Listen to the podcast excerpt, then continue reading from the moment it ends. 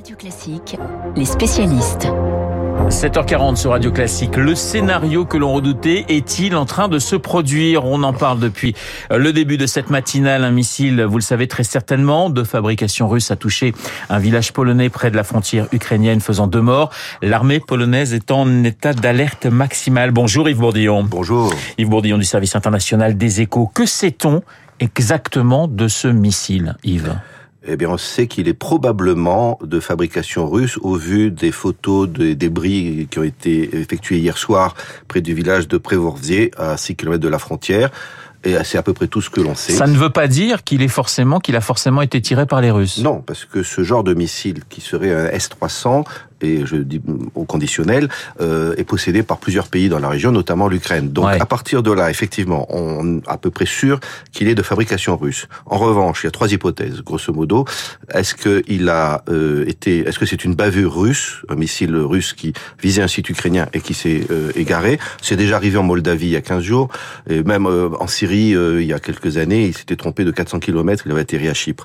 Donc ça, une bavure, une provocation russe où Poutine dirait, puisque que je suis euh, en, en, situation militaire délicate, je fais croire aux Occidentaux que le conflit pourrait déborder sur l'OTAN pour qu'ils paniquent et qu'ils lâchent l'Ukraine. Ça, c'est le scénario du pire. Bien sûr, de très loin, et qui est d'ailleurs évoqué depuis le début du, du conflit hein, par les analystes.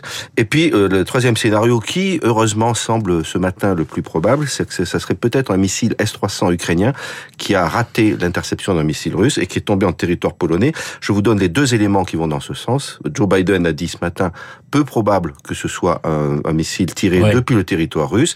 Il possède pour cela des renseignements importants, puisqu'il y avait un AWACS américain sur zone hier, sans compter tous les radars, tous les satellites qui ont pu reconstituer la trajectoire. Et puis, associatif de presse, ceux qui avaient hier, de manière un peu imprudente, on va dire, cité un responsable du renseignement américain disant que c'était un missile tiré depuis la Russie, ce matin euh, cite d'autres analystes euh, qui disent que euh, c'est peu probable que ça vienne du territoire russe. Donc pour vous, Yves Bourdillon du service international des échos, la piste la plus, je dirais, privilégiée, c'est celle d'une d'une erreur des, des, des, Ukrainiens en tentant d'intercepter un missile, un missile russe. C'est probablement celle que les analystes euh, ce matin euh, mettraient en premier lieu, d'après ce que l'on voit sur notamment les réseaux sociaux d'analystes de qualité qui évoquent cette hypothèse. Ça ne veut pas dire que les deux autres hypothèses ne tiennent pas debout, mais elles sont un peu compliquées parce que la bavure, euh, euh, pourquoi pas, mais la provocation, euh, enfin voilà, c'est est-ce qu'on peut, est-ce qu'on pourra savoir assez rapidement justement laquelle de ces hypothèses est, est, est la bonne? Est-ce qu'on a les moyens de savoir exactement d'où c'est parti, etc., ce qui s'est passé? Bien sûr puisque euh, c'est truffé de radars et de satellites dans la région. Donc la trajectoire est assez facile à reconstituer et je serais surpris que dans les jours qui viennent, euh, voire les heures, on ne puisse pas établir de manière formelle d'où est parti euh, ce, ce, missile. Alors la bavure ukrainienne, enfin l'erreur ukrainienne, ça vous impliquerait une trajectoire un peu bizarroïde puisque c'est un missile qui visait un missile russe venant de l'est et qui atterrit à l'ouest. Mais euh, on est à 10 km de la frontière, hein, donc à peu près. Voilà, il se peut ah, qu'il ait, qu'il ait mal manœuvré. Euh, la, la bavure russe, ça peut exister aussi. Yves, ça expliquerait la très grande prudence euh, depuis quelques heures des grands dirigeants de ce monde. Hein. La plus grande prudence s'impose, dit, euh, dit l'Élysée. Vous avez cité euh, Joe Biden. Il y aura une réunion des ambassadeurs de, l'OTAN, mais pour l'instant, effectivement, il y a beaucoup, beaucoup, beaucoup de, mesures chez, chez les Occidentaux. Évidemment, puisque comme vous le soulignez, on n'a pas de certitude sur qui est l'auteur du, du tir. Donc c'est normal qu'après une émotion qui était aussi normale hier à 20 heures, puisqu'on se demandait si on n'était pas dans le pire des scénarios. Ce matin, euh, on pondère, on attend les résultats de l'enquête. Euh, hier, certains évoquaient l'article 5 qui aurait obligé les partenaires de l'OTAN de la Pologne à riposter militairement. Heureusement, c'est une folie.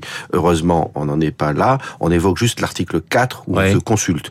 Il y a déjà eu des consultations du G7 la nuit dernière et on va continuer à se consulter toute la journée. Yves, les Russes ont réagi très vite d'ailleurs. Est-ce que ça c'est aussi un, un, un signe qui irait dans votre sens en disant non, c'est pas, c'est, on n'a pas visé la Pologne, etc. Ils ont réagi très très vite. Oui, c'est vrai. Donc peut-être que cette euh, rapidité euh, va dans le sens du fait qu'ils ne sont pas responsables. Cela dit, les démentis russes ne sont pas toujours à prendre à, 100%. Euh, il y a quand même un élément, voilà, qu'on peut retenir, c'est que finalement on a fait un test en grandeur nature de ce qui se passerait s'il y avait une provocation russe et que euh, avec un tir sur la Pologne et qui heureusement et tout le monde a gardé son sang-froid pendant quelques heures, on a cru que c'était ça, mais personne n'a dérapé en lançant, en proposant une riposte militaire.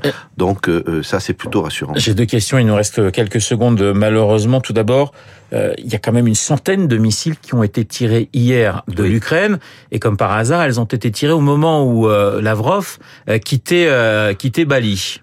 Alors, effectivement, il y a eu ce tir, cette vague d'une centaine de missiles calibrés. Lavrov, le ministre des Affaires étrangères russe, je précise. Oui. Donc, il y a eu une riposte d'une centaine de missiles parce que, tout simplement, la Russie ayant dû abandonner Kherson, ce qui est humiliant, on s'attendait à une sorte de vengeance. Il y a eu cette, ces 100 missiles qui ont détruit des, des installations électriques, ce qui fait que l'Ukraine était un peu plongée dans le noir. Euh, du coup, là, ce qui va se passer, d'ailleurs, à cause notamment de ces incidents de missiles c'est que probablement les Occidentaux vont accélérer la livraison d'armes antimissiles à la fois à la Pologne et à l'Ukraine. C'est ça la conséquence. C'était ma deuxième question et c'est magnifique. Vous y aviez répondu. Merci Yves, Yves Bourdillon dans les spécialistes. Yves Bourdillon du service international des échos. Ce missile et c'est mort en Pologne. On en parle tout au long de cette matinale dans le journal de 8 heures, mais aussi avec euh, Guillaume Durand et ses invités, euh, Darius Rochebin et Frédéric Ancel. Dans un instant, le journal imprévisible de Marc Bourreau. On va changer de sujet et tenter d'être un peu plus léger. On part pour le Palais Bourbon où les députés enchaînent les nuits blanches, nuit à l'Assemblée. Eh bien, c'est le thème de Marc dans deux petites minutes.